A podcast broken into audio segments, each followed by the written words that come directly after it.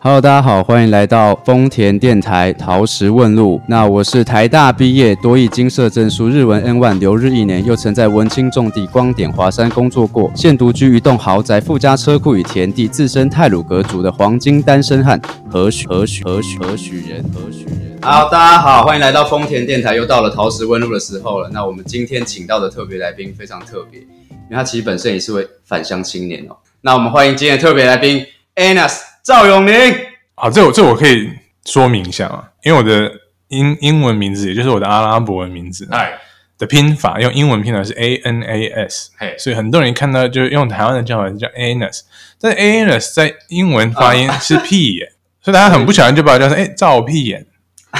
对，然后我就哎不是叫我吧，就哎就是叫我，因为最正确的发音是 Anas，Anas，Anas，所以我刚才讲错了，对不对有一点，阿纳斯就阿纳斯阿纳斯斯，Anas，我是在沙烏地阿拉伯出生长大，所以我不太确定我要说我回到台湾还是我来到台湾，因为两边都像家又不像家，但我都可以感到自在，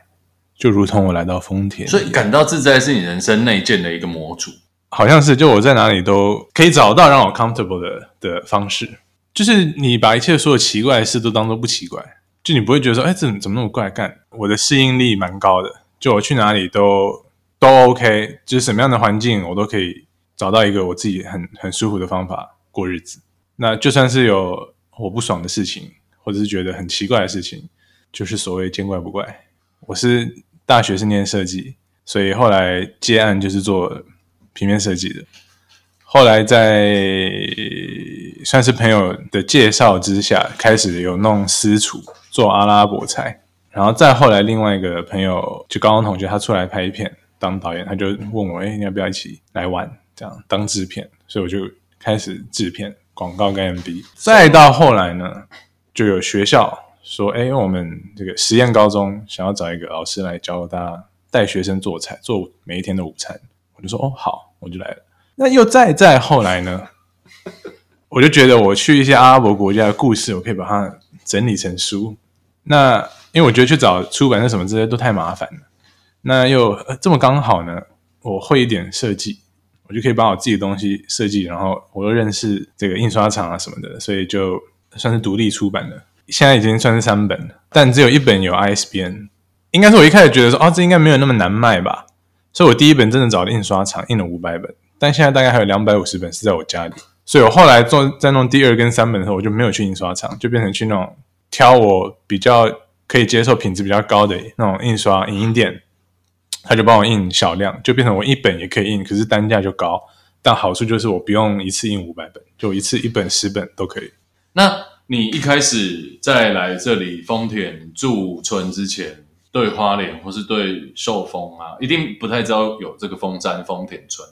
但对这个地这个大范围的地方有什么认知吗？没有，啊东华，我很久以前这个有个世界童军什么大会，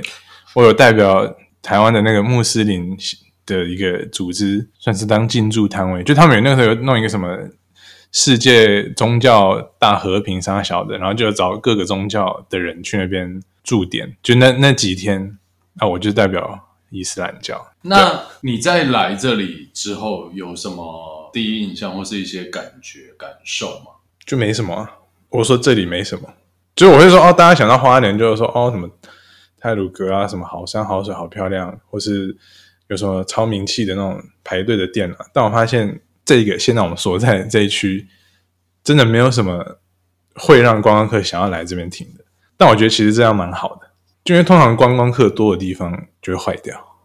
哎，可这个说法是不是也值得商榷？对，因为有当然值得商榷地方因为观光客多，应该说有人会因此而好，有人就坏掉，或是有的但我觉得很容易，很多地方比较容易就是坏掉。我觉得这边没有一个没有什么，并不是我觉得不好，就觉得它现在这样子很好，就他不需要有一个什么观光景点让大家哦那个蜂拥而至，然后就是说哦，就我变得很多什么活络当地经济，我就不需要，那你一开始来的时候有计划要来做什么没有，呃事情吗？完全没有。然后我我我要从头讲一下嘛，这个计划好啊好啊啊，，这个我要还是你要先讲没有，我先打书。这个计划完整的内容呢，可以在我的第三本书里面看到。好，反正当初就是就是那个陶信学长搬来花莲嘛，然后我记得有一次跟你聊天，你就说你就一直说，哎、来花莲来花莲，然后我说干嘛要去这种干嘛？我根本不知道那边有什么，然后我去了能干嘛？他就说啊，反正不管你就先来嘛，啊，你来看看可以干嘛？然后我来了之后说，我还是不知道可以干嘛。那我记得那时候你跟杨富明说，哦，你最后想不到要干嘛也没有关系啊。然后我就想说，干那这样不是更麻烦吗？就是好像压力变得更大。第一次好像我就说，因为你是说这边的的人口组成有点特别，各种原住民族跟先住民族，还有闽南客家这些都蛮均匀的存在。somehow，那我就那个时候我就想说，哎，会不会他们都是用都会做各地他们自己的一些特色的食物，但是都是用当地的食材。所以我那个时候我第一次就说，那我希望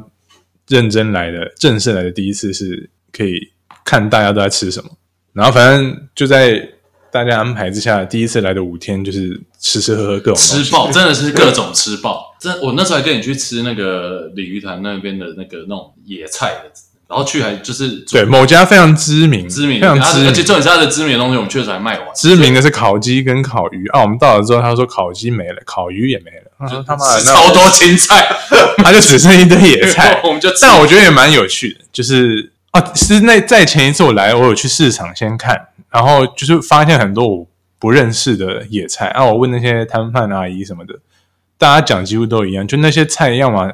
是跟小鱼干去煮汤，或者就是用麻油跟姜丝去炒。那怎么那么无聊啊？你什么东西都这样，不是味道都一样吗？就那天跟你去那个某知名基地餐厅之后呢，我发现其实蛮屌的。就它虽然用的方炒的方式跟调味都一样，但是因为那个菜食材本身味道不一样，所以你吃起来说哦截然不同。那个让我也觉得就是这里做菜的一个智慧，因为我自己做菜很习惯用超多香料，就是阿拉伯菜，甚至是中式也会用很多什么调味料啦，就是很少你会真的吃到那个食材本身的味道。那我那次来了之后就觉得哦，真的很酷。然后后来又跟富明，我就有一次跟他聊，就说我好像到底可以做什么，他就有提说还是他可能半开玩笑说你办那个厨艺大赛。然后我想说，看我我凭什么？就如果我来办厨艺大赛，那当地人他说为什么是你来评？所以我后来就想说，哎，那我调整一下，就不是我来评分，而是所有来参加的人，你们互相投票。就我只是一个旁观者，我只是来吃，来蹭饭 我是来蹭饭，对对对。那真正要决定哪一个最好吃，就是大家自己决定。所以延伸成今天的。那有要讲这个名称由来吗？啊，其实就是在第一届是晚上七点要举办，然后下午四点的时候，我跟杨富明才在讨论说整个举办的那个规则是什么。然后最后我说，那这个活动要有一个名称吗？然后我就坐在美好花生想一下要用什么名字。基于现在流行的各种那种美食活动，都有一些很移花的名字呢。我觉得不能再用什么什么季、什么嘉年华这样更高一层楼。然后我就说那就叫高峰会。然后本来说那叫美食嘛，可是美食好像太怂了。那说那就叫热量好了，这样好像跟美食不太一样，但是又有点，但又是想要北蓝一点呢、因为其实这个活动我不想让它那么震惊，就我们的视野是望那个志在宇宙。然后名字想好之后，杨红就说你要不要做布条？我说等一下就要办嘞，来得及吗？他说哦，我就用协会里有一个现成的背面贴上字就可以了。这也是为什么，如果大家有去买那个书的话，里面有一张就我在那个布条前后面的那个照片。但是其实我记得当时跟你提的时候，我提的是最完整我心目中一个远程的计划，就是让观光客或者也不一定观光，就是外地人也能够有参与到的一个活动。类似从农田到餐桌的一个实践，对不对？那时候说早上可能去田地，或是去种植的地方，或是制造的地方参观。对，晚上就是去什么，好比养鸡场，或是农场，或是反正任何食材最原始的地方去参观，然后下午就在这个村子里晃一晃。因为其实虽然我说这村子好像没什么，但是我觉得以外地人来看还是蛮不一样，就是蛮悠哉的啦。所以我觉得这边逛逛蛮舒服。啊，你逛一逛有点累了，你晚上就可以来吃你早上看到那些食材煮出来的东西。那那我可以问一下，你说下午晃晃，那你有都去晃去哪？我我觉得我来这好像多都是开车去，好比那个美好花生是叫美好花生吗？对对，其实我觉得如果骑脚踏车应该是蛮好晃，就是到往山那边去啊。往山或往海边那边都还蛮晃。那你觉得这件事情对你人生下来的阶段有什么影响，或是有什么有记忆点的地方吗？我本来在台北有个工作室嘛，啊，公司就是我平常接设计单子会在那边就是像上班，然后也会在那个空间当做私厨。那反正万隆那边那个房东儿子要结婚，我就祝福他们，那我就出来。那我那时候就想说，OK，我要先收起来，还是我先找个地方？可是我在台北找了半天，没有找到适合的。那宜兰是蛮多，我觉得还不错的选项。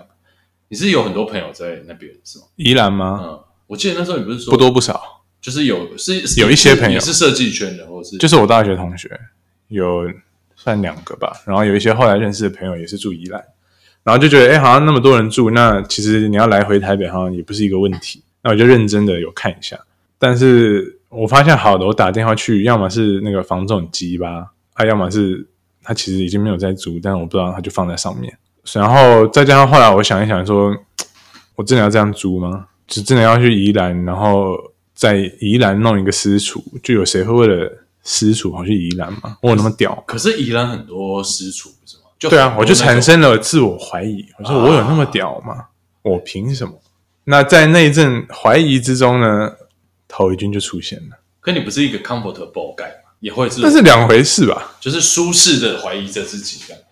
啊，我做不做得到吗？这种感觉，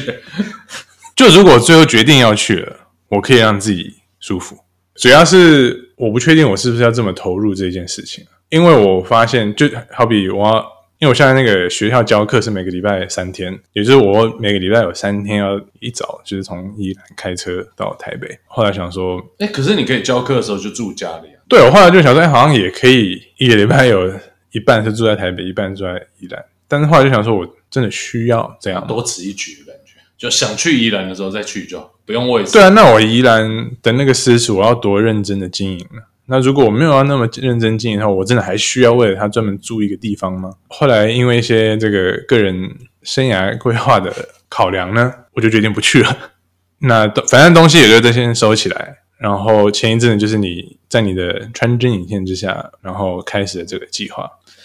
这个计划，如果你要说好像对我人生有什么改变，好像并没有太大改变。除了我今年不在台北，就在花莲，算蛮好。因为我之前对台台湾，就我像一开始讲，就我好像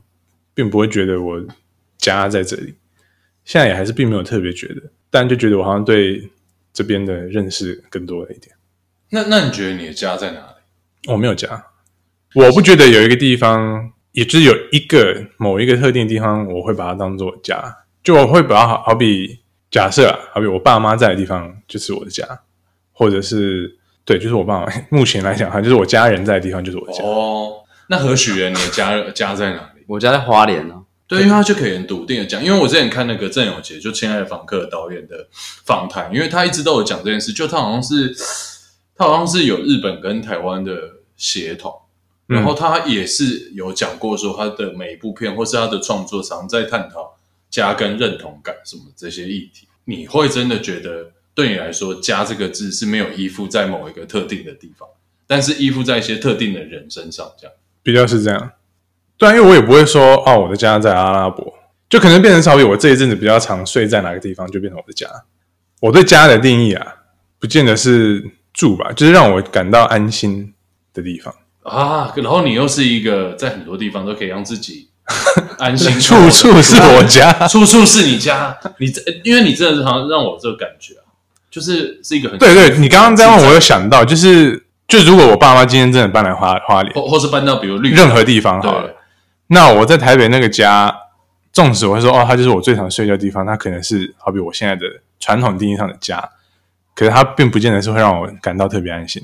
我可能还是很自在啊，我是说，就是因为爸妈或是其他家人不在身边，那我还是会有一些担心的嘛。就如果我是全部住在一起，那个地方是让我放心的地方。所以如果今天比如你现在办的这些活动，假设我们继续办办一年两年，然后你真的跟地方的阿嬷阿公啊，嗯开始有了感情之后。你会认同，就是哎，所以这里也是某我某一部分的家的这种概念。可能如果真的来这边次数多，或是我情感投射多到可能跟阿拉伯差不多，不不到会说哦我的家在花莲，但是就我来这边，像某程度其实现在我来我就觉得哦蛮安心，因为就都认识都熟悉，因为像第一次来就完全不知道在干嘛，然后只是那次只是待个两个晚上，就是像场刊的那一次那个事不关己的态度来的。但是第二次就是我来吃吃了五天，第二次来就是以一个好，我就是来好好看，然后记录这边人都吃什么。第三次来的时候，就是要办这个高峰会真的比赛，然后再加上前一天是我要做一顿类似阿拉伯晚餐给大家吃，然后我是把我自己的给息全部从台北扛过来。那那次比较紧张，就是不确定我弄不弄得好。对，因为是我我没有完完全没有在这边做过菜嘛。但上一次来就是办第二次高峰会的时候，就蛮已经觉得蛮 chill。那你觉得你在吃大家的菜，或是认识大家的时候，你有什么印象比较深刻的事？呃，好比我做的菜，我本来以为大家会不太能接受，或是可能会礼貌性的尝一尝，然后不失礼貌的微笑说蛮好吃的诶。但我发现大家好像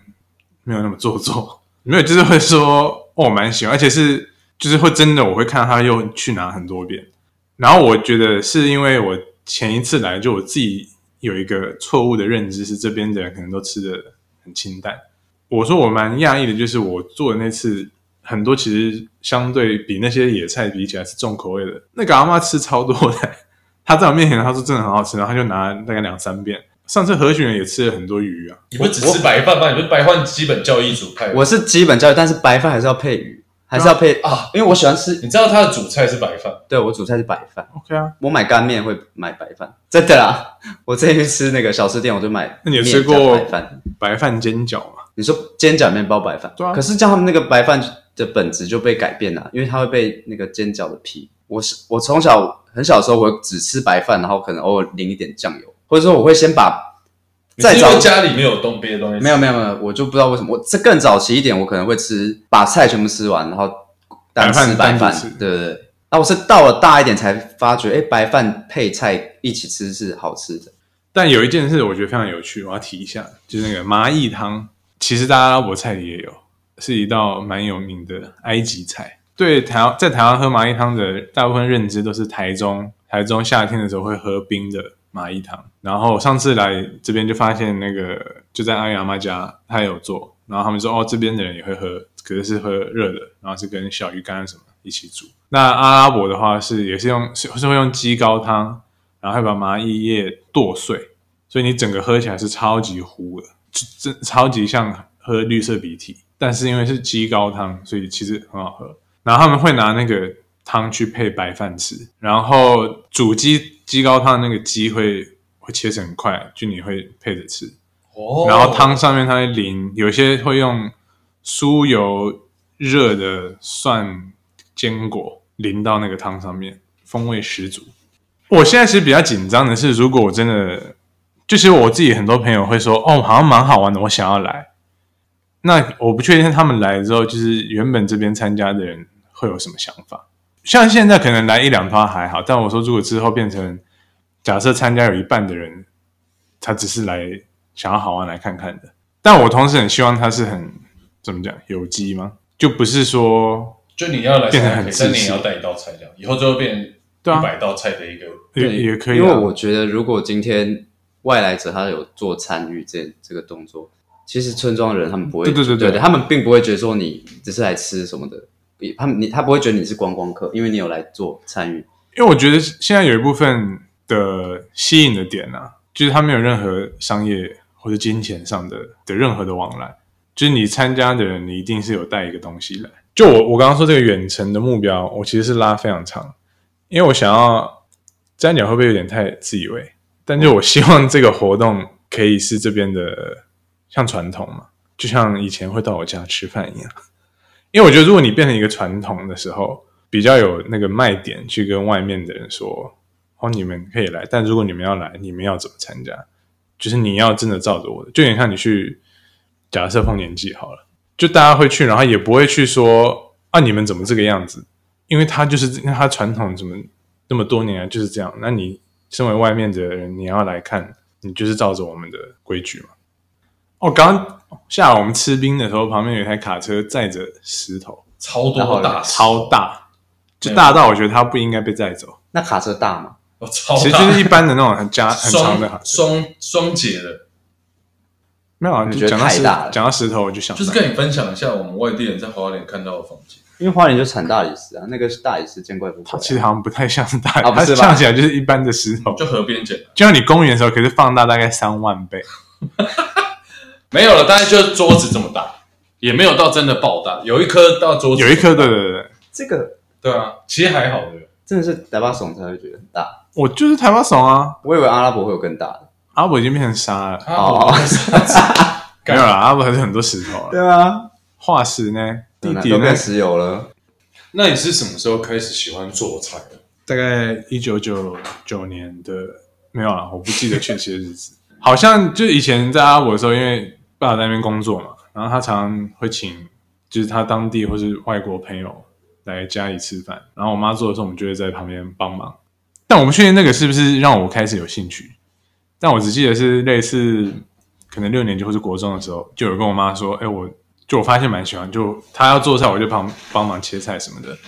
然后后来是、当时还有这个中华函授学校，类似什么侨委会还是谁帮忙弄的，就你可以申请说我要上什么什么课，然后就是从台湾寄超多那个讲义啊、书啊、什么习题给你，你做作业，然后你再像寄信回台湾，像线上课程可是是用寄信。然后我那个时候就上了那个烹饪课，该不会傅培梅吧？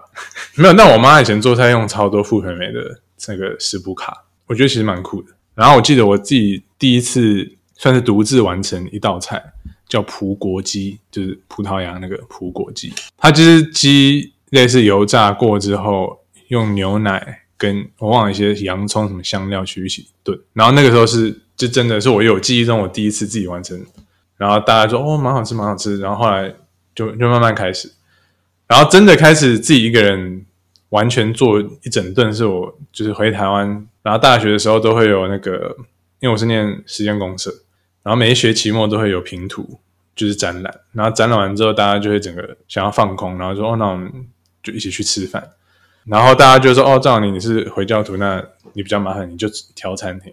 那后来发现我能去那些清真餐厅都大概吃完一轮之后，大家有有一天就有人说，有一次啊，他就说还是我们去你家吃阿拉伯菜，然后我就问我妈，然后我妈说哦好啊，所以第一次他就有做，然后就有些同学来吃，然后到后来就有点变成类似一个小传统吧，你说平完图 你说现在去公社西问学弟妹说，哎，你们不是现在干嘛？去在 我们家吃饭啊？当时我们班呐、就是平图结束可能会早一天，然后就来我家吃饭。然后班上我记得是有一次是有下一届的学弟妹就有说哦我们也要，然后我就有有一次是有一团是没有我们班的，都是学弟妹来。呃，我妈弄了一次之后吧，然后她就她就出国了，就是她跟我爸又出国，就大家就说哦，那我们是不是要去你家？然后就说可是我妈不在，然后大家就说哦，那你就做啊。然后说怎么这么好？然后后来想一下好像也没有不行，做我就做，然后做了我记得人最多是来了三十几个，我靠，很多哎、可是你家那么大，可以不要？我家不大，所以所以已经就是出排队排出，为了 要吃你的菜啊。还要跟警卫领那个号码牌。餐厅、厨房、客厅到我房间都都坐满人了，然后就我觉得那个就真的是好玩。然后所以到后来我毕业之后大概两年，就有朋友一起租工作室，然后那个工作室就空间有点大，然后我朋友就说：“哎，还是你要在这边弄私厨。”我说：“私厨是啥小？”他就说：“哦，你不知道吗？现在有一个蛮流行的，那个时候大概可能十年前吧。”然后我就想一下就开始做，然后现在看起来就是那个很像是半家家酒的感觉。就我回想那个时候愿意来我那边客人，我真的很感谢。像后来去天母的工作室，我认真就有弄事，就大概一个礼拜会有个两到三套，就那个时候我觉得哦好像还不错，但后来就觉得、好累啊，就是就我真的要认真，就一样嘛，就是跟我这这一阵子的、那，你是一个常常会有这种感觉，会啊，就是哦，真的要那么认真做这件事？这就是有些人会说哦你你什么好那么斜杠，对，好像很好玩，什很棒。么都会。但当然你要讲难听的，就是你什么都就是好像都会做一点，但是又没有很专精的去把它做到超好。那那你会觉得你需要去把某一个东西做到超好？一开始会，后来我觉得干干我就这样啊，就我好像每一个我都做到，我觉得有一定的水准，每一件事都比别人好一点就够了。想要买书的哈，请到 IG Ananas on Paper，对对，太长太长，你可以一个字一个字书名就是叫凤梨嘛，那凤梨的那个很多语言的名字叫 Ananas，A N A N A S。你说这是凤梨的名字，，ananas，那在阿拉伯很像啊。没错，那为什么叫凤梨呢？因为 ananas 就好像是 anas 的延伸，就如同这些书是我的延伸，那你的名字跟凤梨的含义是有关的。没有任何关联。那 anas 有什么意思吗？anas 的意思我不太确定，但好像就是友友善，或者是好像也有另外一说是很宁静，这我其实真的不太确定。但是呢，ananas 它是凤梨嘛，对不对？对，但如果你把它拆解成 ananas，用阿文就是我是人民们，就是人们。I am people. I am people. I am people. I am people. I am. I am people. I am people. I